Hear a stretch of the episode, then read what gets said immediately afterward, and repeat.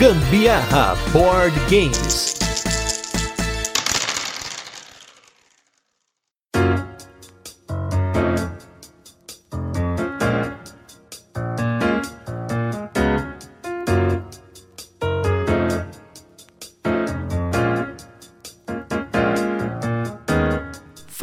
Galera, beleza? Tá começando mais um Gambiarra Board Games e hoje nós estamos aqui com um quadro que já fazia muito tempo que não voltava, né? Porque a gente fica aí nessa correria fazendo muito conteúdo para vocês. Então a gente tá de novo com o quadro com o nome mais Carlos Alberto de Nóbrega da Podosfera, que é o Tem Dado em Casa. E hoje eu estou aqui com convidadas para nós falarmos. Foi um desafio, a gente fez um desafio nessa lista. A gente não facilita pro convidado, né? E hoje nós vamos falar de jogos que estão esgotados, os famosos out of print ou fora de catálogo. E além de falar sobre cinco jogos que estão fora do catálogo, nós coletamos alguns jogos que nós podemos indicar no lugar. Mas a gente já fala sobre isso, vai discutir o que é no lugar, né? Mas antes eu quero apresentar minhas convidadas aqui. Eu tô com a Tata Geek e a Karen Lopes do Meeple Ladies. Tudo bem, pessoal? Olá, tudo bem? Um prazer estar aqui gravando com você. Oi, aqui é a Karen. Também tô muito feliz de estar aqui. E ó, eu já preciso adiantar, pessoal. Olha, esse cast não está se tornando uma coisa em família, apesar dos sobrenomes serem parecidos, tá, gente? Porque a gente já teve aí a Tati Lopes, hoje tem a Karen Lopes. É nepotismo, né? É, nepotismo, né? Mas não é, gente. É só coincidências, tá bom? Talvez seja nepotismo e ele tá mentindo, pode ser também. da blefe. Jogando um blefe aqui, né?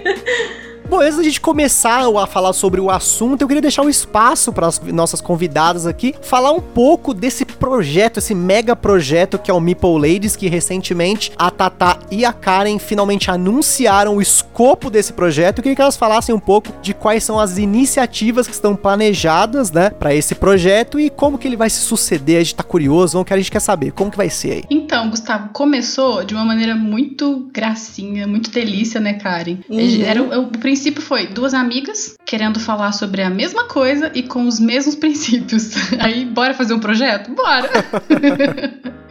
Foi bem isso mesmo, né, Tata? Ela tava no Instagram falando sobre board games, eu estava em outro Instagram falando sobre board games e a gente percebeu que tínhamos os mesmos ideais, né? Ideias Uhum. parecidas e ideais parecidos. Começamos a conversar e veio esse vamos, vamos juntar. E Uhum. percebemos que juntas somos melhores e juntas somos mais fortes e a gente se apoia e, e se ajuda, é tanto pessoalmente como é, Uhum. board gamisticamente.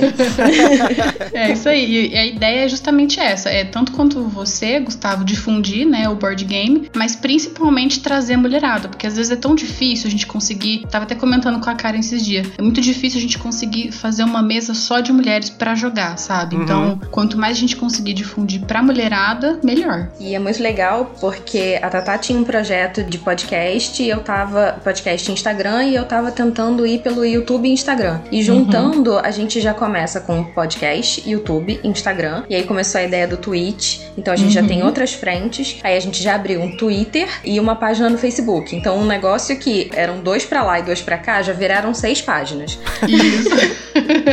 As mídias sociais, como que as pessoas podem encontrar o Ladies nos diversas mídias sociais e canais que vocês estão fazendo e o que vão fazer? Gente, tá muito fácil. É só procurar Mipoleiros, tanto no Instagram, no Twitter, no YouTube, no Twitch. E é isso aí. A gente tá presente por enquanto. A gente, a gente tá, como a gente tá começando, né, o nosso projeto, então tem um pouquinho de cada coisa. Mas em breve vai sair vídeo, tem muita coisa legal pra sair, né, Cá? Tem muita coisa. Nós somos arroba e barra, ou barra, né? Dependendo da rede social. Meeple Ladies. Em todas as redes. A gente conseguiu esse nome em todas as redes. Isso foi muito legal. Que sucesso. Inclusive no e-mail é meepleladies.gmail.com. Então tá molezinha entrar em contato Uhum. com a gente por todas as redes. E fica aqui o convite para as mulheres, para as meninas que já conhecem ou que não conhecem o hobby, entrem em contato com a gente. Você namorado, você marido que quer que a sua namorada entre no hobby, mande a sua oração pra gente.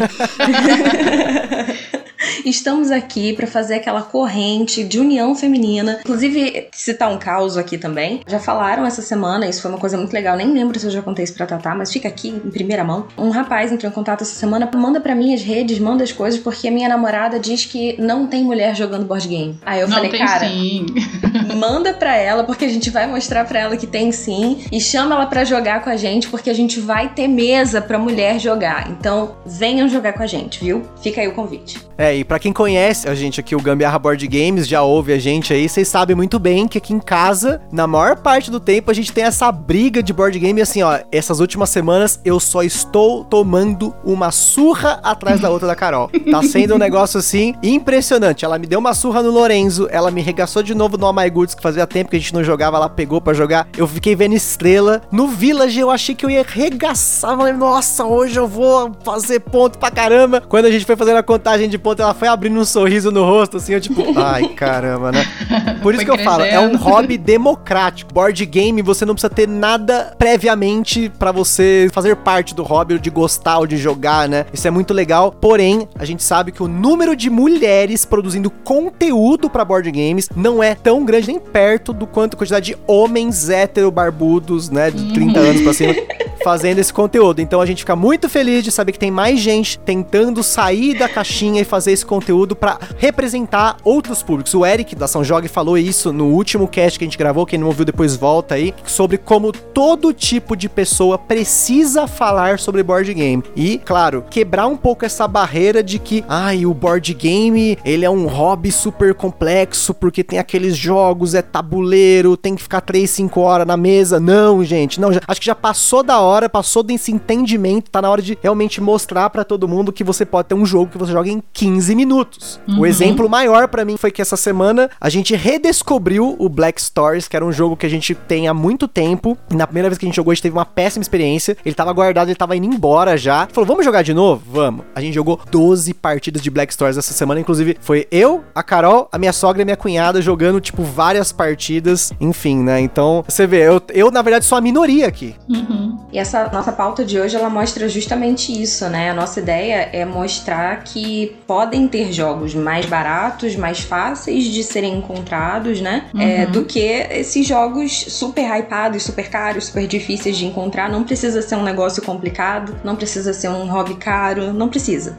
Já aproveitando que a gente tá entrando na pauta, gente, o que a Karen falou é muito importante porque a primeira coisa que a gente precisa deixar aqui é um disclaimer, um alerta. Todo jogo, em sua grande parte, é único. Os jogos, uhum. se, se ele não fosse, se os jogos não fossem únicos, não teria tanto jogo que seja tão hypado, tão diferente no mercado. A gente tem aí, pelo menos no ano de 2019, teve um boom de lançamentos aqui no Brasil. Cada semana aparecia um jogo diferente, porém esses jogos eles compartilham de certas similaridades. A similaridade pode ser no tema, a similaridade pode ser na mecânica, a similaridade pode ser no feeling do jogo. Então, os cinco jogos que nós vamos apresentar aqui são jogos que eles estão fora de catálogo há muito tempo ou não, são jogos que estão fora do nosso mercado e eu principalmente que acompanho muito essa parte de precificação de jogos, a gente até fala bastante aqui, eu vejo esses jogos subindo num valor que às vezes é o dobro ou o triplo do valor do qual ele foi lançado. E não é uhum. por conta do dólar, porque o dólar não influencia algo que já foi lançado. Ele só influencia algo que está para ser lançado, né? Quem ouviu o cast que a gente falou com a MeepleBR aqui, a gente explicou como funciona o licenciamento dos jogos, quanto e quando a editora paga por um print, quando ela paga por imposto, os impostos, o custo Brasil, enfim. Quando você tem um jogo usado especialmente, porque porque é essa que é a grande questão, é um jogo usado. Então você já tem essa carga de impostos e dólar, já se foi. Mas nós temos aí alguns fatores que estão afetando o mercado, que é o colecionismo, é o uhum. fator aberto para conferência, é o fator que o jogo realmente ele está fora de catálogo aqui e lá fora. E como eu já expliquei mais de uma vez aqui no podcast, eu entendo que existem pessoas que vendem, pessoas que compram, e o valor de um jogo é algo totalmente discutível é até uma outra pauta. Mas a pauta de hoje, nós vamos falar de cinco jogos que não estão disponíveis no mercado e nós vamos dar algumas dicas de jogos que nós identificamos que estão mais ou menos aí dentro de alguma característica. Então, antes de você falar assim, nossa, mas esse jogo não tem nada a ver com o jogo que vocês falaram, uhum. é, é, uma dica, é uma possibilidade, tá? Então, cada um vai dar a sua justificativa, cabe a você aí refletir, né, e entender que cada jogo é de um jeito. Outra vez importante aqui que eu preciso deixar bem claro é que a gente tá gravando esse cast hoje no dia 11 do 7 de 2020. Então,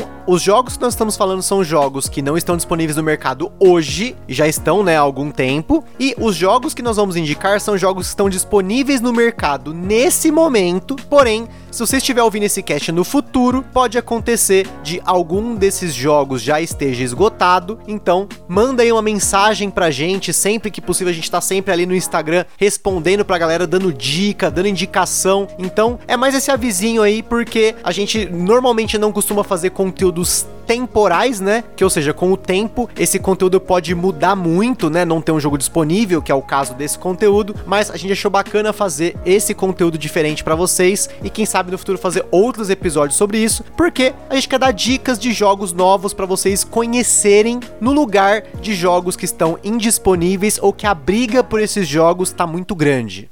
E pra gente começar, hoje nós vamos colocar um party game que eu tenho visto bastante anúncios dele, porém o preço dele tem subido assim consideravelmente, que é o Sheriff of Nottingham, que inclusive é um jogo que tá para ter uma segunda edição, tá para ser lançada essa segunda edição, e é possível, né, porque é um jogo que vendeu bastante, enfim, ele pode ser que ele venha pro Brasil, mas pode ser que ele não venha, né? E o que que tem de legal aí no Sheriff of Nottingham? Ele é um jogo que tem uma mecânica que pouquíssimos jogos têm, que é a mecânica de suborno, porque como que funciona rápido rapidamente o jogo. Você tem ali alguns produtos que são legais, produtos que são ilegais, que os jogadores estão tentando contrabandear para dentro do castelo e tem uma pessoa que faz o papel do xerife, que vai rodar pelos jogadores, cada jogador vai poder ser o xerife um número X de vezes, que ele tem que inspecionar ou não esses comerciantes. Por quê? Os comerciantes eles montam uma bolsinha com várias cartas, essas cartas podem ter cartas legais e ilegais, e aí que rola o blefe e o suborno, porque o blefe é você falar que você colocou ali cartas de maçã e tem ali pimenta, que é um tipo de carta carta ilegal, é um produto ilegal. E você pode, ó, oh, eu te pago tanto aqui, eu te faço um favor no futuro, eu não te inspeciono na minha rodada se você deixar eu passar essa bolsinha. Então essa sacada do suborno, ele é o único jogo, vocês podem até me confirmar, mas ele é o único jogo no Brasil que tem a mecânica de suborno. É, até onde eu sei também, fiz algumas pesquisas, foi o único que eu encontrei que tinha suborno. Sim, eu também. Foi o único que eu encontrei. E até dá uma olhada no Board Game Geek, se eu não me engano, não tem mais do que 30 jogos que tem essa mecânica. E, e, é difícil você pegar um jogo que tem uma mecânica tão única assim. É lógico, a gente tem N tipos de mecânicas e mecanismos nos jogos, né? É claro que tem mecânicas tipo worker placement, né? Tipo, alocação de trabalhadores. Se você tá no Board Game Geek, tem, sei lá, 15 mil jogos com isso, né? E o Suborno tem 30 e poucos jogos. Então é uma coisa assim realmente única. Então, as dicas que nós vamos dar aqui não é para substituir falando jogo que tem Suborno. Então, queria que a Tatá começasse aí com a dica dela de um jogo que tem esse feeling, que tem essa ideia, o que pode aí ser uma alternativa, inclusive mais barata, tá, gente? Porque essa é a grande questão. Hoje em dia a gente tem que pensar muito antes de comprar um jogo, porque cada vez mais os jogos estão custando mais caro e o número de jogos que estão sendo lançados é maior, então a gente tá aqui com o papel de criadores de conteúdo tentar dar uma limitada, ali, dar uma direcionada para você, né? Um jogo que eu tava pensando que poderia, poderia de repente dar uma substituída, porque ele também é um party, é o Bonanza da Paper Games. É uma caixinha pequena, são só cartas e trata-se de um jogo de feijão e é uma negociação de feijão. A gente, às vezes, quando eu vou apresentar esse jogo, eu tento explicar do que se trata, mas muita gente olha torto para mim falando: "Que? Negociação de feijão? Você tá de brincadeira comigo?" Mas o que acontece? Ele é um jogo muito, muito, muito divertido que no começo a gente não dá nada mas quando a gente vai realmente jogar é maravilhoso, ele é incrível. Eu acho que a associação que dá para fazer desse jogo com o Sheriff é a parte da negociação, sabe? Então, o fato de você oferecer o suborno e conversar com o cara se vai depois ou não, fazer um favor, prestar isso, prestar aquilo, porque no, no Sheriff ele é o xerife e o xerife, cada rodada, um de nós seríamos o xerife, né? Então, eles vão, querendo ou não, eles vão estar negociando o tempo todo. E no Bonanza, eu acho isso muito interessante, que você pode negociar, só que você vai negociar para o seu bem e tentando convencer o outro que isso vai ser bom para ele também. Então eu acho que é, é legal poder fazer essa associação. Além do que também é um party game, né? E você, Karen, qual que é a sua dica no lugar do Sheriff of Nottingham? Qual que é a sua ideia? Que, que jogo que pode dar uma substituída para quem tá aí querendo comprar um jogo semelhante, mas, né, tá disposto aí a despender do valor aberto para conferência? Então, aberto para conferência é maravilhoso, né? E agora tem, tem um adicional ao aberto para conferência, tá? Você abre para conferir e passa o sanol antimofo. Isso aí faz o jogo valer um pouco mais, tá? é, Nossa, é nova. É, é. Aberto para conferência e para desmofização. Isso é muito importante. Então, o jogo que eu queria recomendar aqui é de uma editora nacional, inclusive, de um designer nacional, inclusive. Olha só. Lançamento da terceira edição, que é o Piratas. Piratas do Geeks Orcs, que tá agora entrando na terceira edição. Não tem muitos elementos similares, mas ele tem uma coisa. Você tem que passar pelo jogo inteiro com cinco tesouros, né? Fazendo aquela canastra escondida na sua mão desses cinco tesouros e ter esses cinco tesouros no final. O jogador que tiver os cinco tesouros em uma rodada e apresentar esses cinco tesouros, vence a partida. É assim que se vence no Piratas. Só que durante o jogo, você vai fazendo ações, né? Vai comprando cartas e fazendo ações. É um jogo basicamente de take that. Então você vai compra carta, faz ação. Até ir conseguindo comprar esses tesouros para montar essa canastra de tesouros na sua mão. É um jogo bastante interessante a partir de duas pessoas, de 2 a 5, se eu não me engano. E tá num preço bem legal. Acho que ele tá a partir de 100 reais nas lojas. Tem promo, ele tá com uma caixa maior agora, tá com a arte toda reformulada. Tem tem playmat, tá todo, todo novo agora, a edição da, da Geeks and Orcs. Não estamos recebendo para fazer essa, essa promoção aqui, viu? É no amor. E parece estar tá muito, muito legal mesmo o jogo. E é por isso que tá tendo essa recomendação aqui. Porque a gente fica procurando lá fora, sabe? Opções para substituir uhum. os jogos que a gente conhece e tal. E, e, perde a oportunidade de conhecer jogos novos. E perde a oportunidade de conhecer coisas que estão sendo feitas aqui. Eu gosto também muito de jogos com papéis escondidos. Então eu sempre recomendo para as pessoas Bang. A gente tem o Bang Dice, que é super legal. Coop. E se as pessoas ainda quiserem um jogo temático com Robin Hood, a gente tem o Maldito Sejas Robin Hood, que é o oposto, né? É um mercador tentando enriquecer na floresta, tentando despistar o bando do Robin Hood, né? Pra não ser alvo do, do bando do Robin Hood. É bem legal. São opções de jogos que a gente tem aí para entre aspas, substituir o Sheriff que eu dei uma olhadinha na Miniature Market e está 32 doletas. Nossa! Essa segunda edição. Então, realmente não tá dando, né, meninas? É, se você multiplicar pelo dólar, mais o frete, e se tomar uma taxinha, meu filho, vira quase um cutulo Death May Die. Dá pra dar entrada num apartamento, né, Gustavo? Dá.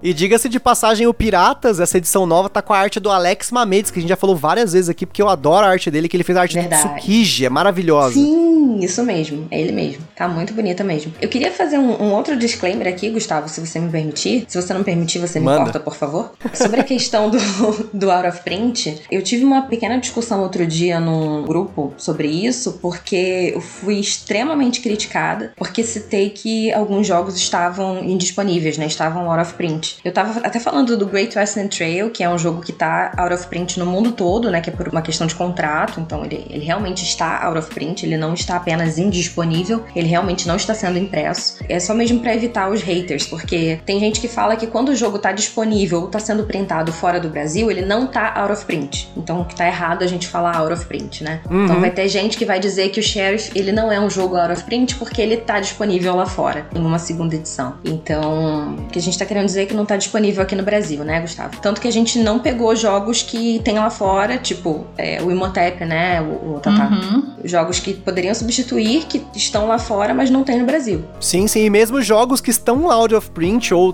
têm dificuldade de você encontrar, tipo Jaipur, que até foi o último tema do nosso podcast aqui, mas a gente tá pensando só jogos que foram publicados em algum momento no Brasil e aqui no Brasil não tem mais. Pode ser que lá fora tenha, ou pode ser que lá fora que não tenha, uhum. mas aqui no no Brasil especificamente não tem, e aqui o preço dele especialmente tá começando a subir, ou já subiu, né? Tem alguns preços aí que a gente já sabe que estão aí num nível de dobro ou triplo do jogo. Uhum. A gente não tá, cita todos esses jogos, tem muito mais. Se vocês pegarem aí, até nos outros casts, a gente já falou do Village, já falou do Caverna. Esses jogos eles estão assim com preços estratosféricos, né? Eu vi um leilão outro dia do Banquete Odin. Eu vi um leilão que ele chegou a 800 reais. E assim, é um valor alto para um jogo que ficou muito tempo nas prateleiras por 400 e poucos reais, até menos na época. Aí ele sumiu, aí do nada ele dobrou de preço, né? Mas essa é uma discussão complexa. Eu já fui criticado também, já falei aqui também, porque eu reclamei outro dia. Reclamei não, eu comentei que eu comprei um Mombasa pelo valor que ele saiu na época que ele saiu. Caramba. E tem gente vendendo Mombasa, né, 700 reais. Eu lembro de ter visto, eu fiquei muito tempo procurando Mombasa até conseguir esse preço, né? Uhum. E, enfim, é, é uma discussão, é discutível, porque como eu falei, tem quem venda, tem quem compre e tem uhum. quem precifique, o mercado acaba se regulando, né? Enfim, tem uma série de efeitos que muitas vezes um chama ancoragem, né? Quando a pessoa coloca um preço alto, a outra pessoa coloca o um preço alto, os próximos anúncios, eles começam a ter esse mesmo preço e o preço daquele produto ancora naquele primeiro preço. Então ele vai ficar sempre naquela média. É só você pegar, por exemplo, alguns jogos que tem vários anúncios no Ludopedia e você vai ver que o preço deles é sempre muito parecido, porque quando o preço dele é diferente, alguém vai lá e compra e ele some. E os uhum. que ficam são os que ancoram o resto, né? Uhum. É complicado.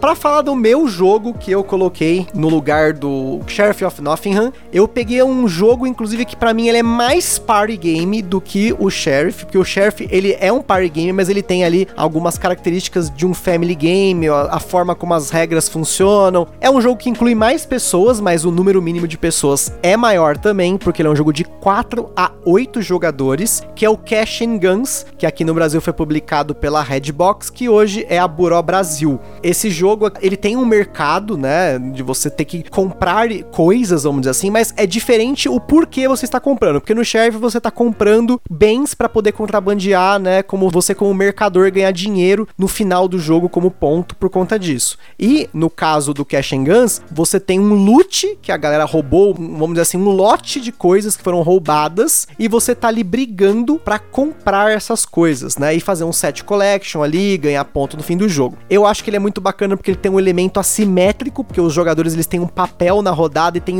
poderes assimétricos dependendo do jogador que ele tá usando. O blefe aqui, que no caso do Sheriff of Nottingham você tem um blefe forte, e aqui o blefe para mim ele é até mais forte, porque você blefa se você vai atirar nos outros ou não. É claro que assim, ele é um jogo muito mais pancadaria, né? Muito tem eliminação de jogador, né? Então já viu. Mas nesses jogos tipo Bang, né? Enfim, você tem eliminação de jogador, mas porque o jogo, né? Uhum. é mais rápido, ela faz é. sentido, né? Uhum. Sim, desde que seja rápido, para mim também é totalmente aceitável. Desde que seja bem rápido. Sim. E tem uma parada no Cash and Guns, assim, que é o primor do jogo, apesar de ser um gimmick, assim, 100% ilustrativo, que é aquela arminha que você tem, que você é. aponta pros jogadores e tudo mais. Isso dá um feeling muito engraçado pro jogo, que eu acho que é até um feeling diferente, obviamente, desse feeling do Sheriff que você ri por dentro. No chefe, quando você consegue passar o negócio ali, o uhum. pacote você tá rindo por dentro. No Cash é você tá rindo na cara do adversário, né? Tem uma foto maravilhosa de evento com todo mundo apontando a arma para mim, que até eu aponto a arma para mim.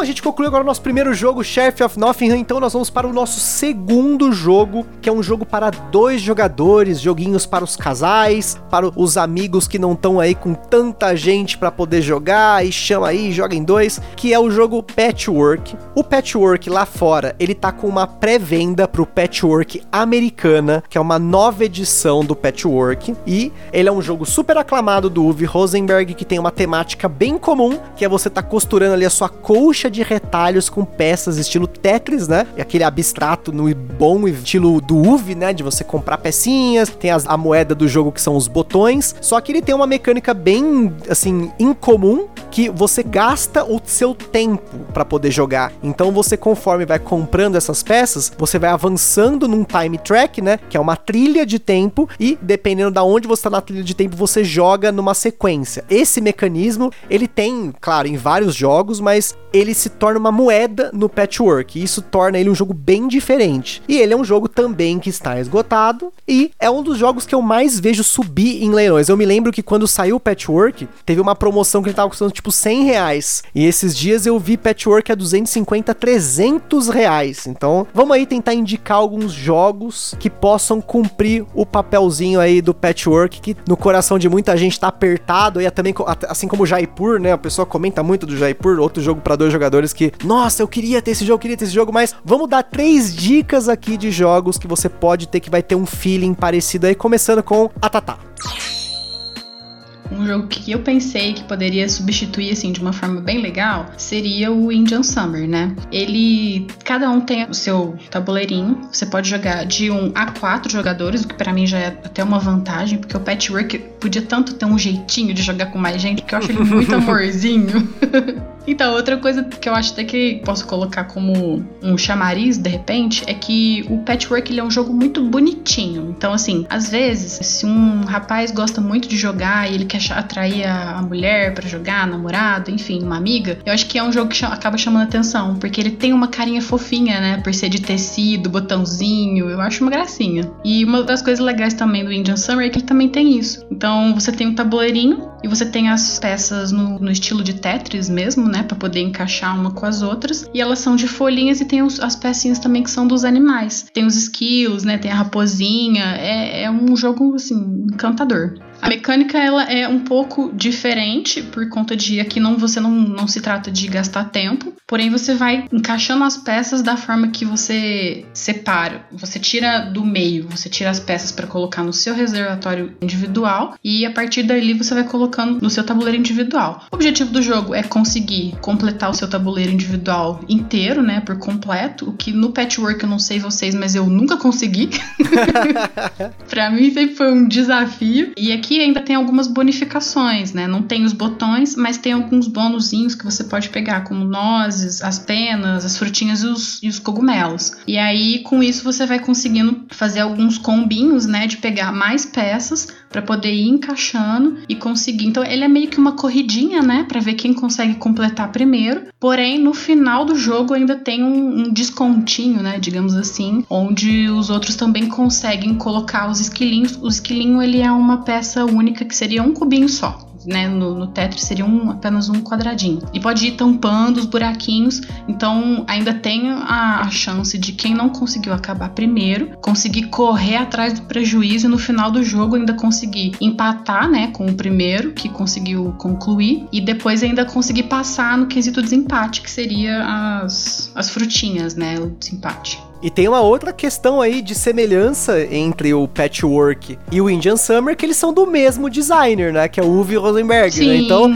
se você tá uhum. procurando um jogo do Uve no mesmo estilo, né, de Tetris ali, você tem aí o Indian Summer no mercado, inclusive. Eu até comentei fora aqui da pauta, né, que eu me uhum. lembro que faz tempo que eu não vou na Livraria Cultura, né, por conta, né, da, da pandemia e tal, mas eu me lembro de caixas e caixas do Indian Summer lá. Talvez, acho que o hype ao redor do Patchwork acabou até nublando quando o Indian Summer foi lançado. Eu não me lembro, preciso até confirmar as datas de lançamento do Patchwork e do Indian Summer aqui no Brasil, uhum. mas ele é um jogo totalmente esquecido, né, e ele é muito bacana. Sim, e o bom é que o preço dele tá agora, né? Por esses tempos agora tá excelente. Tá cerca de 150 reais o jogo, mais ou menos. Agora vamos com a dica da Karen. Karen, que jogo que você trouxe aí pra gente pra falar no lugar, entre aspas, né? Eu, toda hora a gente tem que falar entre aspas, porque, uhum. como a gente já falou, né? Enfim, do Patchwork. Então, eu tô até quietinha aqui ouvindo a Tata falar do, do patchwork e vocês falando e rindo sobre patchwork, porque eu não gosto de patchwork. E eu acho que eu não Uma acredito. polêmica, polêmica. polêmica, polêmica. Sim, eu só acho que eu sou uma das únicas pessoas no mundo que não gosta de patchwork. Então eu não consigo nem rir, eu não consigo me empolgar, sabe? E é horrível. E eu me senti uma pessoa péssima, porque eu ficava, gente, eu não gosto de patchwork, eu não gosto de patchwork. E todo mundo falava, falava Amiga, sobre esse eu jogo. te respeito. Obrigada, obrigada. Não tá com tijolo na minha cabeça, por favor. E, e eu acho lindo também, o Gustavo estava falando, né, de como o hobby é democrático, porque a Tatá indica jogo para as meninas fofinhas e para as amigas gays fofinhas e para os meninos fofinhos e para todas as pessoas que são fofas. E eu indico jogos para as pessoas que não são fofas, para as meninas que não são fofas, para as pessoas que não, não querem coisas fofas. Então, o meu é o Number Nine, que não tem nada de fofo. Enfim, só são coisas coloridas, mas eles não têm florzinha, não tem nada. são só números. Eu adoro costura, tá, tá, tá. Não tem nada contra costura. A minha avó é costureira. eu ajudei a fazer o meu vestido de noivo na primeira vez que eu casei. Mas voltando. O jogo que eu tenho para substituir, entre aspas, o patchwork é o Number 9, que não é um jogo fofinho, mas são números coloridos. Ele tem 20 vezes os números de 0 a 9 e esses números são empilháveis. Ele também é um jogo de 1 a 4 pessoas e, em sua vez, cada jogador ele abre uma carta e pega um tile com o um número correspondente a carta, a essa carta, né, que foi aberta, e coloca na sua mesa. E cada nova carta vai empilhando esse número que foi tirado na carta. E os números só vão valer se estiverem empilhados no anterior. Ou seja, o número que tiver na base, ele não vale nada, ele vale zero. Tá em cima vale um, uma vez aquele número. Então, se tiver um 8 em cima, ele vale uma vez 8. Se tiver em cima do 8, vai valer duas vezes e assim sucessivamente. Então, a gente quer fazer a torre mais alta de números para os números serem multiplicados, sabe? É, uhum. É, eu, particularmente, acho um jogo muito legal para new gamers. É um jogo que roda bem entre jogos maiores, sabe? Porque ele roda rapidinho. É, roda bem em dois tem modo solo, roda bem em 3, roda bem em 4, custa entre 100 e 115 reais. Então, assim, sabe aquele jogo que para mim tudo nele é positivo. Eu não tenho o que falar mal desse jogo. E para mim ele cobre aquele espaço de que, ah, eu não gosto de jogo de montar. E ele veio para suprir esse buraco que eu tinha no meu coração de não gostava de patchwork. Pronto, gosto de Number 9, que eu encaixo os númerozinhos e tô feliz. E uma coisa bem bacana para se comentar do Number 9 é que é muito fácil de você explicar o Number 9 para quem gosta de bingo, porque Nossa, ele é um dos sim. pouquíssimos jogos que você tem uma reimplementação do bingo clássico, né? Aqui sim. no Brasil, se eu não me engano, tem o Number 9, o Cartógrafos e Caruba. São os três jogos que eu me lembro aqui que tem essa, entre aspas, mecânica de bingo, né? Que Sim. também é outra mecânica única. Então, além de você pegar um jogo que ele pode substituir dentro de todo esse escopo, você ainda pega um jogo que tem uma mecânica única que o brasileiro conhece. Sim, verdade. E funciona para criança também. Tem essa questão bem legal. Funciona para criança, ajuda para crianças que estão aprendendo a mexer com números, ajuda com criança que tá aprendendo a mexer com cor. Então, eu acho que ele tem bastante coisa positiva, de verdade. É um jogo que eu gosto bastante.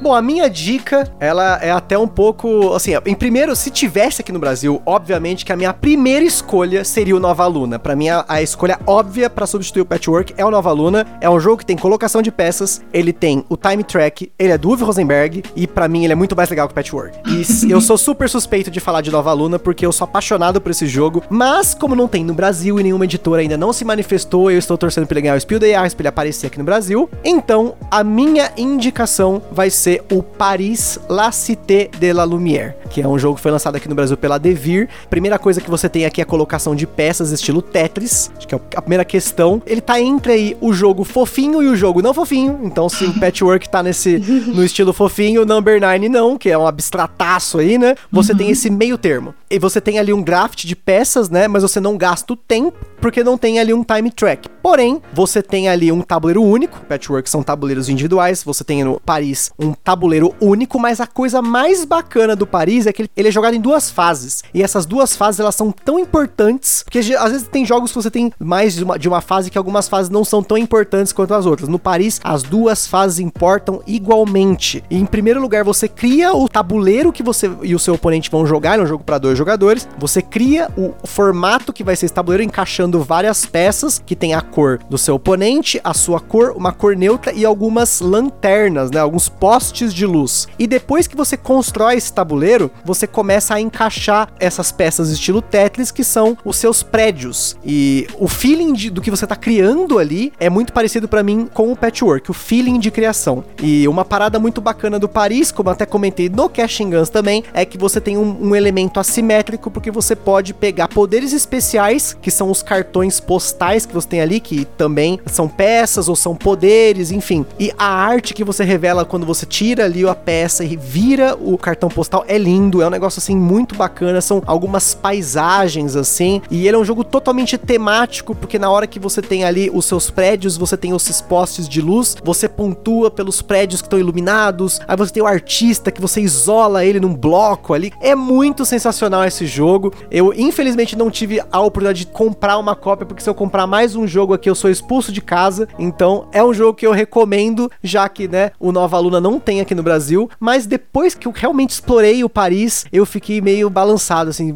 eles estão ali, eu não vou comparar o Nova Luna com o Paris, porque não são parecidos, mas é, são jogos ali que são muito bacanas para dois jogadores, e como eu falei no cast, o Nova Luna é um jogo para dois jogadores, colocaram um modo para quatro, para três e quatro, então joga em dois. Então para dois jogadores a minha indicação é o Paris. E agora vamos para o nosso terceiro jogo da lista. Agora vamos com um jogo aqui que ele foi o criador de uma mecânica e é um jogo que muita gente acredita aclama esse jogo por conta disso, que é o jogo Dominion. Ele é o criador do deck building, né, da mecânica de deck building, que para quem não sabe ou não ouviu o cast desde o começo, não viu a nossa explicação do que é um deck builder, é um jogo no qual você monta um deck de cartas, comprando e descartando cartas de uma forma que você vai otimizando o seu deck com cartas melhores. Geralmente as pessoas começam com decks parecidos ou iguais e você vai montando o seu deck, né? Imagina você jogando Magic, só que o jogo do Magic não é a batalha, é você montar o deck. Então, basicamente. Nossa, excelente, né? excelente explicação. Porque isso é uma coisa que a pessoa confunde, gente. Magic the Gathering não tem a mecânica de deck building, né? Uhum. É, o deck building vem antes do jogo. No jogo não tem nada a ver. Então, uhum. só que uma coisa muito bacana do Dominion, que é algo bem único nele, é que você, para você pontuar no fim do jogo, você tem que engordar o seu deck comprando cartas de pontos. E elas só dão pontos, elas não fazem mais nada. Então você tem essa decisão aí extremamente importante de quando que você vai começar a comprar carta de pontos para engordar o seu deck e quando que você vai parar de comprar as cartas e investir em cartas que dão mais habilidades. Então, começando com a Tata aí, qual foi a sua dica que pode aí de certa forma ter esse feeling que o Dominion trouxe que muita gente acha insubstituível? Ah, então, ah, um jogo que eu pensei, que na verdade ele tem ah, o deck building dentro do jogo, mas ele também tem um tabuleirinho. Então tem lá suas diferenças, né? É a Tabernas do Vale Profundo. Eu acho que esse jogo, ele tem um deck building dentro do jogo, né? Que você tem que ir construindo o seu deck, que nem você acabou de falar. Você tem que deixar o seu deck mais gordinho, né? A temática dele é medieval, ele pode ser jogado de 2 a 4 jogadores. Ele não é um jogo muito extenso, ele é um jogo relativamente rápido, assim, eu acho que uma hora de jogo dá para jogar, tranquilo. E dentro do jogo você tem o seu deck. O deck você vai puxando, que pode ser cadeiras, que é onde você vai colocar clientes a mais. Então, dentro no seu tabuleiro individual, você tem, se não me engano, são três cadeiras fixas e você pode colocar cadeiras extras. Então, na cadeira extra significa que você pode colocar mais clientes. Mais clientes significa que você pode ganhar mais dinheiro.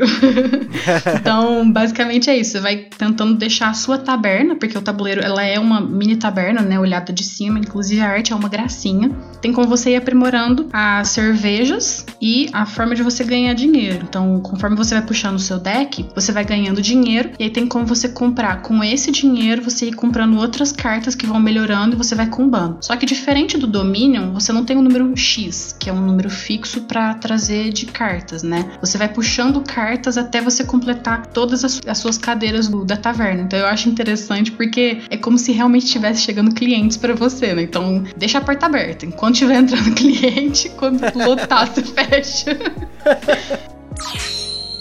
Karen, qual que foi a sua indicação aí no lugar do Dominion? Então, é difícil, né? Porque Dominion, pai de deck building, deck building minha mecânica preferida. É, é, muito difícil, mas vamos lá. Arquitectura é a minha indicação da queridíssima Paper Games. Um jogo lindíssimo. Ai, agora peguei, viu, Tatá? Peguei. Uhum. Um jogo lindíssimo, muito fofinho.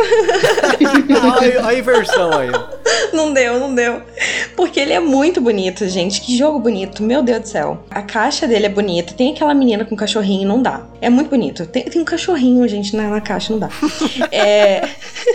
Eu falo o animal já era, lascou. Tô olhando pra ele agora, agora que eu reparei mesmo. Tem um cachorrinho na tem cara. Um não, vai, vai olhar tá. no Tabernas do Vale Profundo, também tem um cachorro lá. Procura ah, que você acha. Tá, gente. É muito legal. Quando tem bichinho no jogo, é acabou. Ganhou, ganhou, ganhou. Me ganhou o jogo quando tem bichinho. Enfim, ele não é bem um deck building, ele é mais colocação de peças, colocação de cartas. E essas cartas vão sendo colocadas na mesa. Ele é um jogo de 2 a 4 jogadores. Esses jogadores vão montando essa essa cidade na mesa, né? Eles são arquitetos que vão montando a cidade na mesa, colocando teatros, tavernas e tal. Esses arquitetos querem contribuir para a construção dessa cidade, competindo, né, entre si. E essas cartas, elas vão influenciando diretamente nas cartas que os outros jogadores colocaram, seja com efeitos ou seja com a pontuação que a carta que está do lado, na diagonal, embaixo, em cima, que a carta está. Seja no momento que a carta é colocada ou na carta que já estava antes. É um jogo bem, bem interessante mesmo. Ele tem o efeito da carta, o valor básico e o valor valor ajustado. Tem bastante take dead, tem as cartas que você fica na mão e tem toda essa construção da cidade eh, em cima da mesa. Então, assim, tem muitos elementos, tem muita coisa acontecendo no jogo ao mesmo tempo, sabe? Tipo, tem muita coisa acontecendo na minha cabeça agora enquanto eu tô falando sobre o jogo. É um jogo muito bonito, muito interessante. Não substitui o deck building do Dominion, mas eu achei ele bem. Ele me passou um feeling parecido, porque eu sinto no Dominion que eu tô competindo para construir alguma coisa, sabe? para criar alguma coisa. E no Architecture eu também sinto isso, sabe? Que eu tô competindo para construir algo, para dominar algo, para ser melhor em algo. Então, foi por essa sensação que eu quis escolher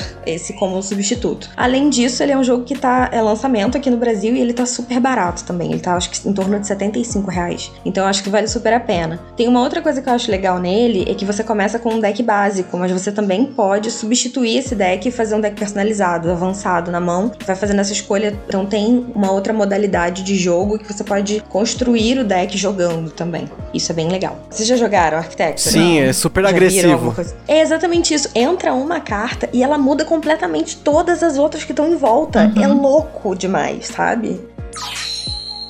Bom, a minha indicação também é um jogo que tem um elemento de deck building, eu vou indicar aqui o Tiranos de Umbra Eterna, que é um jogo aí da família do D&D, que você tem um tabuleiro ali para tretar, né? Você tem um elemento de área control, porém você tem esse mesmo deck building, né? Você tem que comprar as cartas para aumentar o seu exército e melhorar o seu exército e otimizar suas ações, né? Ele é um jogo muito bacana dentro do universo de D&D, para quem gosta de RPG e gosta né, de Dungeons and Dragons. Ele é mais um jogo que tá aí nessa família de jogos do Dungeons and Dragons. Ele é do mesmo criadores do Lords of the Waterdeep, que é outro jogo que todo mundo fala muito bem, mas que não tem aqui no Brasil. E no Tiranos de Uber Eternal você tem ali o seu deck base, contrata ali mais tropas e usa essas cartas para mover e colocar tropas no tabuleiro. Eu sou meio suspeito de falar de Dominion, porque quando eu vejo esses jogos cheios de carta, cheio de texto, me lembra Magic. E apesar do Magic, como eu falei, não ser um jogo de deck building, o fato de você ter aquela carta, a ilustração em cima, o texto embaixo, a habilidade, me dá esse feeling do Magic e eu tenho assim. Eu já cansei de Magic. Eu joguei Magic durante muitos anos, então eu gosto uhum. muito de jogos que não tem texto. Então, apesar do Tirando de Uber Eterna ter texto, ele me tira um pouco desse feeling do Magic, né? Porque ele não é exclusivamente de cartas. Você tem ali o tabuleiro tabuleiro, os escudinhos que você vai colocando, controle de área, né? Então, acho que no lugar do Dominion, até por um preço parecido com, com o Dominion sendo vendido hoje, né? As cópias usadas,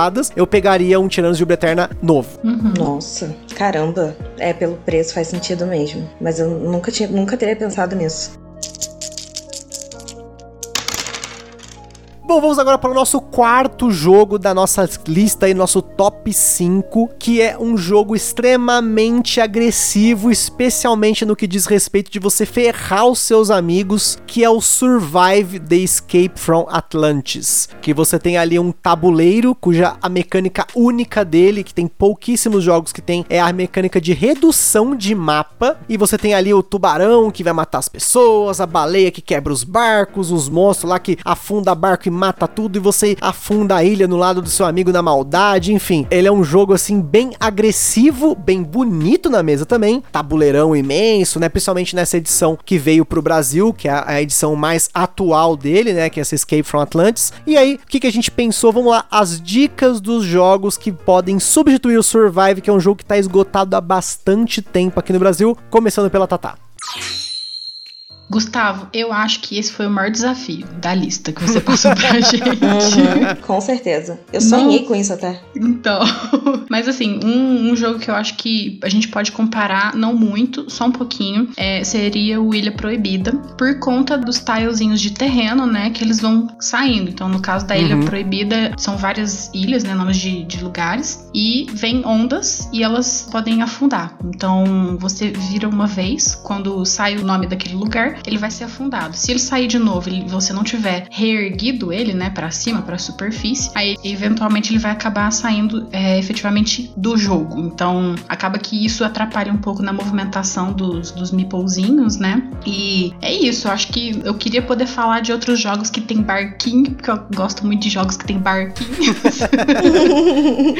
Mas é isso. Eu acho que o, o legal do Ilha Proibida é que ele é um jogo também barato. Para quem não conhece, ele vem dentro de uma caixa dele é uma lata, é um jogo bem bonito, ele é bem bem feito, assim. Eu dei uma cansada porque eu tinha ele e eu joguei muito. E ele, eu acho que como jogo de, de entrada, ele é excelente, porque eu mesma eu joguei ele num, num evento que tava tendo onde o pessoal deixava jogos disponíveis pra galera conhecer a loja e conhecer novos jogos. E dá para você sentar e jogar assim relativamente rápido, sabe? É um jogo muito leve, dá para jogar até com criança. Imagino que isso na mesa com criança seja bem chamativo. Então é essa minha sugestão. E o legal dele é que, assim, a agressividade dele não é um Não. contra o outro, né? É o jogo que é agressivo com você, né? Sim, sim, um jogo que é agressivo, inclusive eu esqueci de falar, ele é um jogo cooperativo, né? Jogo agressivo depende de estado de espírito. Eu vou falar disso, né? Mas é, é- é- é importante ressaltar que quanto survive você é agressivo com o seu amigo a ponto de dar raiva, porque o cara tira aquele maldito terreno, tava dos seus mipos ali, puta, você perde e tal, vai pra água, daqui a pouco vem o tubarão, enfim, né? É um Aham. negócio meio, né? No Ilha Proibida você tem a agressividade do que acontece durante o jogo, né? Da Sim, forma como os a tiles gente- saem, né? A gente acaba perdendo o jogo assim fácil, porque se deixar muitas ondas virem e você não conseguir colocar ele pra cima de novo, aí já era, vai acabando, vai acabando. Na hora que você viu a pista de, de piloto, que seria onde você pega o helicóptero pra vazar dessa ilha perigosa, Uhum. já era. Muito bom. Esse jogo é muito bom mesmo. Tava lembrando de uma experiência que eu tive com a minha mãe. Minha mãe, até algum tempo atrás, era um pouco resistente a jogos também. E ela gostava bastante. Eu também tinha, mas mesma coisa que a Tatá. Joguei muito e, e cansei. Mas é muito, muito bom mesmo. E é muito bonito também. Nossa, que jogo gracinha. Bom, agora, Karen, então falando aí de jogo gracinha e jogo de ilha, né? A gente tá falando só de. A gente falou muito de ilha, né? Eu tô, É. eu tô vendo aqui pela pauta que a gente pegou a ilha e explorou a ilha de várias formas. Qual que foi a sua indicação para um lugar do Survive? Vamos de novo de jogo nacional, editora nacional, designer nacional. Eu tô, eu tô muito. É um orgulho da nação. Só que Tá não. muito Brasil. Eu não tenho orgulho da nação, mas eu tenho orgulho do board game nacional, viu? Que fique claro. Vou de Dai Dai Dai, do Kaká e do Rômulo, da Ace Studios. Também não estou recebendo pra fazer esse jabá, é no amor. é no amor mesmo, porque eu joguei. E eu me diverti muito jogando, meu Deus do céu. Eu joguei com pessoas desconhecidas em um evento, inclusive. Tem esse jogo aqui em casa, mas jogando com pessoas desconhecidas, eu não imaginei que eu fosse me acabar tanto de rir. E foi muito divertido. Muito mais divertido do que Survive, viu, gente? Só queria dizer isso pra vocês. E assim, o mapa principal dele é uma ilha, então vamos lá para as similaridades, tá? O mapa principal dele é uma ilha e ele tem um mapa que é um vulcão. Então tem essas duas similaridades principais visualmente falando. Em questão de redução de mapa, infelizmente, não, não encontrei jogos com essa similaridade para entregar, mas tem a questão da pontuação que eu achei uma maneira de, de encontrar essa mímica, né? O Dai Dai Dai, ele, ele funciona com dados, né? Para quem não conhece, você tem cinco dados. Esses dados a gente joga com petelecos, jogando ele pra dentro da, da caixa. Ele é jogado pra dentro da caixa do jogo, que é onde fica o tabuleiro principal. São cinco tabuleiros que vem no- na caixa do jogo. Então, assim, tem um fator replay bastante interessante, né? Tem uma variabilidade bastante legal pra jogar. Tem vários personagens possíveis. E é bem legal porque ele é, é bastante democrático também. Criança joga. Na mesa que eu joguei em evento, tinha uma criança e tinha uma senhora jogando. Então, assim, e a gente se acabou de, de se divertir. E essa coisa dos meeples que tem no, no Survive, que a gente não sabe a pontuação, isso também acaba ficando variável com os dados. Porque toda vez que a gente dá o peteleco, o dado rola, o valor dele muda, e quando alguém bate no nosso dado, o nosso dado também muda de valor. Então, assim, apesar do, do valor ficar exposto, a gente não sabe no final da rodada quanto que a gente vai conseguir fazer com aquele dado ali, sabe? E isso eu achei muito legal, essa, essa variação que a gente acaba tendo de pontos também. Então, é uma, uma recomendação que eu tenho de jogo, que eu acho que vale super a pena, e mais um ponto super ponto aí pro design nacional e pros jogos nacionais. Ele tá girando em torno de 160 reais, eu acho que vale muito, é um super jogo. E vale a pena mencionar que aqui no mercado são pouquíssimos jogos de peteleco, que é uma mecânica única também, né? A gente tem o Dai Dai Dai, tem o Ice Cool e alguém lembra? Aquele do faroeste, o Flick- Flicking Up. Flicker, né? Flick É- 'em Up, é, tem 'em Up. Então acho que é, é- é legal porque você pega um design nacional fazendo algo que não tem no mercado nacional, que isso é muito importante. Você pegar alguma coisa inovadora, diferente que não tem no mercado e trazer. E eu, inclusive, também joguei o Dai Dai Dai num evento e eu sou péssimo em jogos de peteleco. Então, assim, pegar o Ice Cool pra jogar comigo e pegar o Dai Dai Dai, eu vou tomar uma surra, porque eu não Eu tenho. também. Eu não consigo medir. Eu tenho um problema, eu não consigo medir a força na mão. Então, quando eu dou o peteleco, o dado sai voando. Tipo, o dado sai batendo, assim, enfim, né? Mas é muito legal, porque é, realmente, eu- agora falando assim, eu comecei a pensar, eu joguei, ele tem esse feeling mesmo, né? Essa pontuação quase que secreta, porque ela tá ali, mas você não sabe qual que vai ser no final, né? Uhum. Agora, essa. Lembrando desse tabuleiro do vulcão, gente, é muito divertida essa fase, né? Eu chamando de fase, né? É um tabuleiro mesmo, é um mapa do vulcão. Ele é dividido em cinco áreas. E se não tiver nenhum dado na, na cratera do meio, é, o jogador tem que fazer um, um sacrifício lá. E antes do combate, né? Do combate final, fica definido qual dado não vai valer. Porque o vulcão entrou em erupção e aquela área foi dizimada, né? Pelo, Uhum. pela erupção do vulcão. Nossa, é muito divertido. Porque acabou, né? Como se fosse uma erupção Uhum. que acabou com aquela área, enfim. Eu não sei porque que eu fiquei com erupção na cabeça se não tem erupção no, no, no Survive, mas é porque eu fiquei com ilha na, na cabeça e, e é isso aí.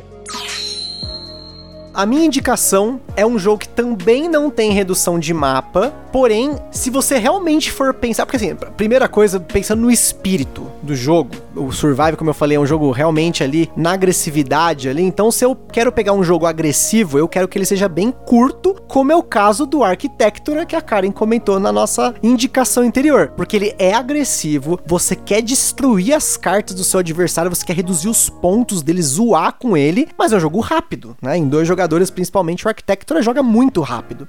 Então, no lugar do Survive, eu pegaria um jogo recente que você tem a mesma sensação de redução do tabuleiro, mesmo tema de ilha, só que aqui ao invés de você estar escapando de alguma coisa, da ilha tá afundando, os jogadores te ferrando, você está procurando por algo e essa redução é a área que você está procurando essa coisa que é o Ilha do Tesouro. Ele é um jogo que tem componentes extremamente inteligentes, você tem ali o compasso, você tem os círculos que você coloca no tabuleiro e vai riscando, tem um minimapa, eu acho muito legal o minimapa, é um negócio que quase não tem em jogos, e minimapa é muito legal. Então assim, ele tem a redução porque conforme você vai jogando, você vai tentando reduzir a área no qual o tesouro pode estar. É claro que você pode simplesmente chegar assim, ah, o tesouro tá aqui, aí o, aí o Lon John Silver vai falar, é, tá aqui mesmo, acabou o jogo. Mas, isso é legal, você pode simplesmente jogar de novo, gente, é jogar, é. Você não precisa jogar o jogo uma vez só, né? Tem muita gente que joga um jogo uma vez só, ah, joguei, pronto. Não, você pode rejogar o jogo, é pra isso que ele serve. É pra isso que o tabuleiro, você rabisca com a canetinha e você pode apagar, né?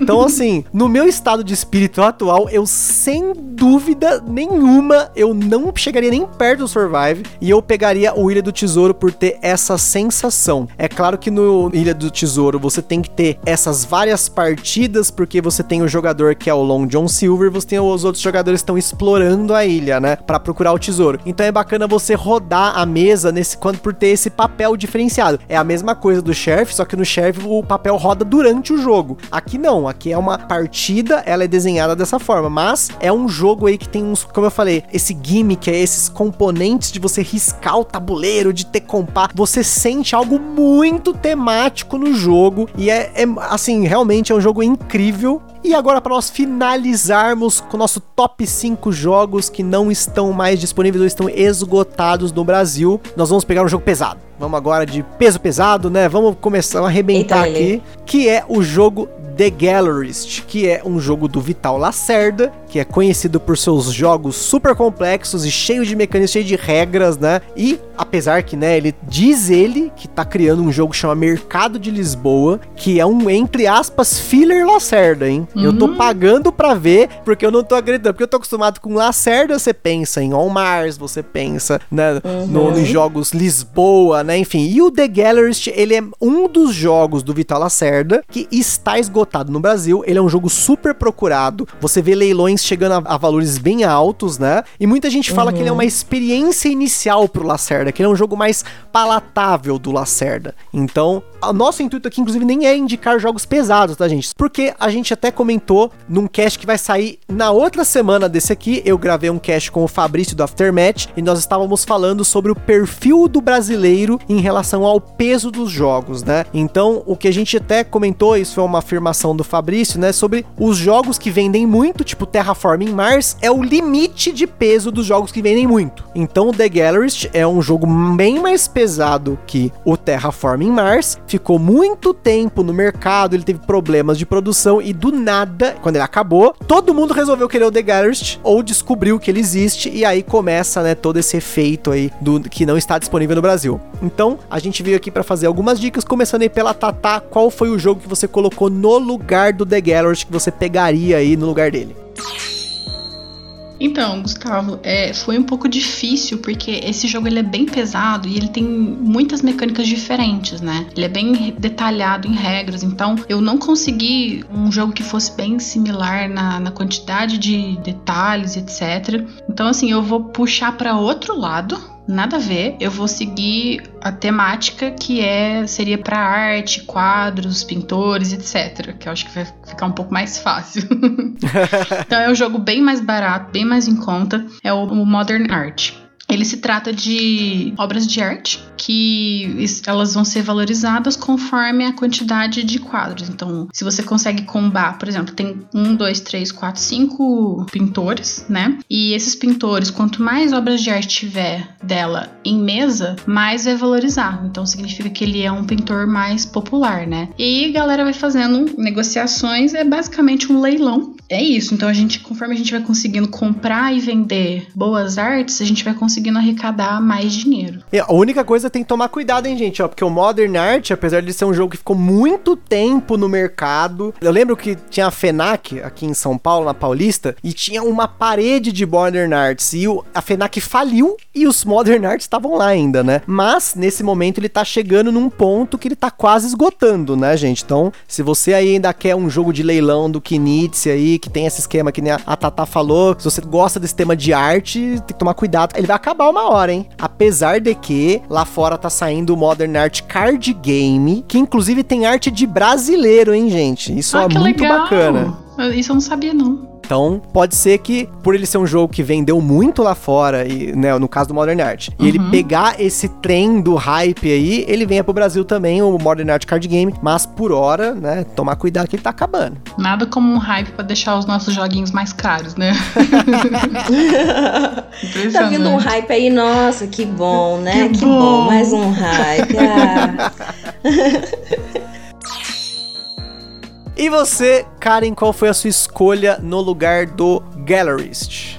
Então, eu vou seguir o meu padrão nesse podcast e eu sigo indicando designer brasileiro e editora brasileira e vou indicar Space Cantina. E aí você me pergunta, meu Deus, mas o que tem uma coisa a ver com a outra? Bom, eu queria indicar um jogo que tivesse disponível aqui no Brasil, que fosse um preço legal, que fosse design nacional, editora nacional, aquela coisa toda. E eu tentei pegar o que tinha de, de similar. Apesar de não ter nada a ver com arte, com pintura e etc., a gente tem também a questão de fama, né? De sucesso, de fazer sucesso. E a gente tá tentando aí montar um restaurante espacial de sucesso, né? Então, o restaurante que fizer mais sucesso é que vai vencer. E eu tenho a questão dos clientes, né? Que estarão estarão nesses restaurantes, né? Da mesma forma que eu tenho os clientes lá que estão visitando as galerias no Gallerist. Então essa foi a associação que eu consegui fazer das ações. É claro que eu não tenho as mesmas funcionalidades, né, da, das ações, até porque o Gallerist ele tem uma, um funcionamento muito peculiar, né? Ele tem uns gatilhos de final de jogo muito peculiares. Ele, o funcionamento dele é muito muito específico. Ele tem uma mecânica mecânica, né, que é aquela de expulsão de jogador, que a gente tem, até tinha comentado que é muito característica dele, né, que a gente só encontra no Dice Forge, que o jogador expulso faz uma ação no Dice Forge, especificamente, o jogador expulso ele ganha uma benção, né, que é rolar o dado. Então, no Gallery, esse jogador expulso ele pode fazer a ação do local. Isso é muito específico e eu realmente não consigo encontrar ele, isso em outros jogos. Então fica aqui a recomendação do Space Cantina, que é um jogo onde a gente tenta também conseguir o maior sucesso, da mesma forma que no Gallerist, só que de maneiras diferentes e o maior sucesso na construção, digamos assim, do restaurante. Um outro jogo similar ao Space Cantina também, que também fica aí a recomendação, é o Gran Austria Hotel, também veio, acho que se não me engano, pela Paper Games, que também é um jogo muito legal. O Dice Forge, como eu falei, se alguém quiser experimentar essa mecânica de expulsão de jogador. Se alguém quiser um jogo mais pesado, com mecânica pra caramba, tem o Teotihuacan, que não falta jogo, né, gente? Tem jogo, tem bastante jogo. Tem jogo mais leve, tem jogo médio, tem jogo pesado, tem jogo barato, tem jogo caro, tem jogo. Então vocês não podem reclamar que queria o Gallerist só tem essa opção para comprar. Não, meu amigo, você tem opções. Gustavo veio aqui chamar, propôs o desafio e a gente veio mostrar que tem sim. Nas minhas indicações, tem dois jogos que entrariam antes do The Gallerist. Só que como eu já tenho esses jogos, eles suprem algumas coisas do The Gallerist. Em primeiro lugar, esse mecanismo de bumping, kick-off, né? Que geralmente ele tá associado ao worker placement, né? A alocação de trabalhador. Você põe o seu trabalhador, aí vem uma pessoa e joga o trabalhador em cima e tira o seu, né? Pra quem uhum. ouve o cast, eu tenho o Agra que faz isso. E o Agra, inclusive, uhum. ele é um jogo que precisou ter uma regra adicional depois, porque existem formas de você quebrar o jogo. Porque você tem 10, em dois jogadores você tem 10 trabalhadores de um lado, 10 trabalhadores de outro e 20 casas de ações. Então é possível que você coloque todos os seus trabalhadores no campo, nas casas, e ninguém uhum. quique mais, você fique gastando ponto. Então até existe uma mecânica que depois foi uma regra que foi adicionada para quebrar isso. Então o bumping de worker placement, eu tenho um jogo que já cumpre esse papel e é um jogo extremamente pesado, que é o Agra. Isso foi um comentário que a gente fez quando estava conversando sobre essa pauta. O Galleries, na minha opinião, podem me odiar, é quebrado para dois jogadores, porque esse bumping, essa expulsão de jogador, ela não funciona direito com dois jogadores. Eu joguei mais de uma vez o Galleries em dois e isso não funcionava, simplesmente não acontecia. Se o jogador, se a pessoa que estava jogando comigo não me expulsasse, eu ficava travada. Eu não simplesmente não fazia ação. Uhum. Então isso atrapalha, sabe? Particularmente sendo sendo o meu principal perfil de jogo, né? Jogar em dois, Sim. eu não teria o Gallerist. Tanto que eu não tenho. eu não tenho mais. Não tem mais, é isso que é importante. É. Né? E aí, além do Agra, eu falei: não, para ter uma experiência vital Lacerda, eu vou chutar o pau da barraca e eu peguei o Lisboa que é um jogo mais pesado que o The Gallerist, e ele já cumpre essa função na coleção. Então, pensando no Gallerist como uma experiência do Vital Lacerda, um jogo econômico, um jogo com alocação de trabalhadores, a minha próxima escolha, vamos dizer assim, na escadinha aí, né, antes de pegar o The Gallerist, é o Kanban. E por que eu pegaria o Kanban? Em primeiro lugar, tem algumas mecânicas entre aspas similares, né? Ele é um jogo econômico, tem especulação de bens, alocação de trabalhadores, é um jogo pesado, né? Aí tem um pequeno porém. Na época que o Kanban saiu, muitas pessoas chegaram para mim e falaram assim: "Nossa, eu tenho Kanban, eu vou vender porque esse jogo parece trabalho".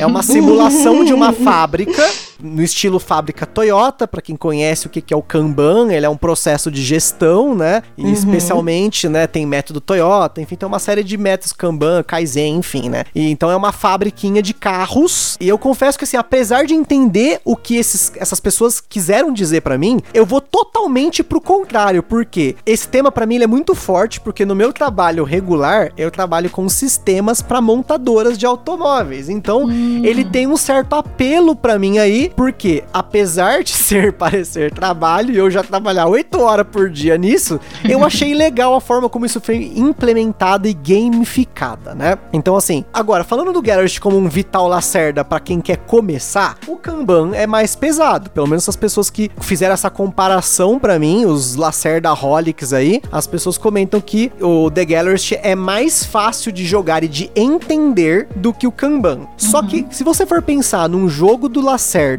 acessível aqui no Brasil, especialmente em questão de preço, porque tá chovendo Kanban em promoção, eu sem dúvida, se realmente você quer jogar um jogo pesado, porque às vezes a pessoa ela quer jogar um jogo pesado, ela quer ter um jogo pesado, mas ela tipo, talvez ela não esteja preparada para isso, que é o que acontece com muita gente no mercado. A pessoa, ela dá aquele salto no tempo, tipo, o cara saiu de um party game, family game, e ele resolve comprar um jogo pesado. Aí ele se assusta porque o jogo tem um monte de regras, às vezes o jogo é punitivo, o jogo ele tem uma duração maior, se você for jogar em mais do que dois jogadores. Mas então, se você quer, né, ter essa experiência e quer arriscar, o Kanban é um risco menor do que você enfrentar um leilão da, na Ludopedia ou um anúncio superfaturado do The Gallerist e depois se arrepender porque é um jogo pesado. Então, pessoal, acho que é isso. Esses foram nossos cinco jogos que estão esgotados aqui no Brasil e nós tentamos fazer uma reflexão aqui de possíveis jogos que você pode comprar nesse momento que podem ser até mais baratos e te entregar uma experiência tão bacana quanto. Porque no fim das contas, é uma experiência que você está comprando, é um produto, claro. Para muita gente é um item de colecionismo. Eu repito isso todo podcast praticamente, quando a gente fala de muito tempo, para as pessoas lembrarem, né, desse conceito. Mas se você quer experiências e experiências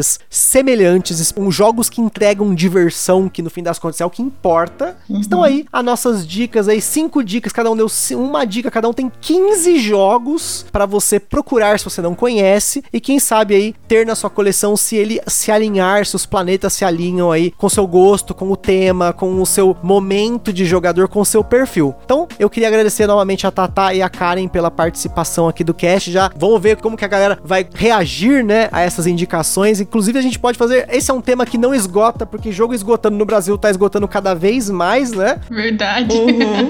o tema não esgota, só os jogos esgotam. Exatamente. Fazer uma segunda edição já desse podcast, desse episódio.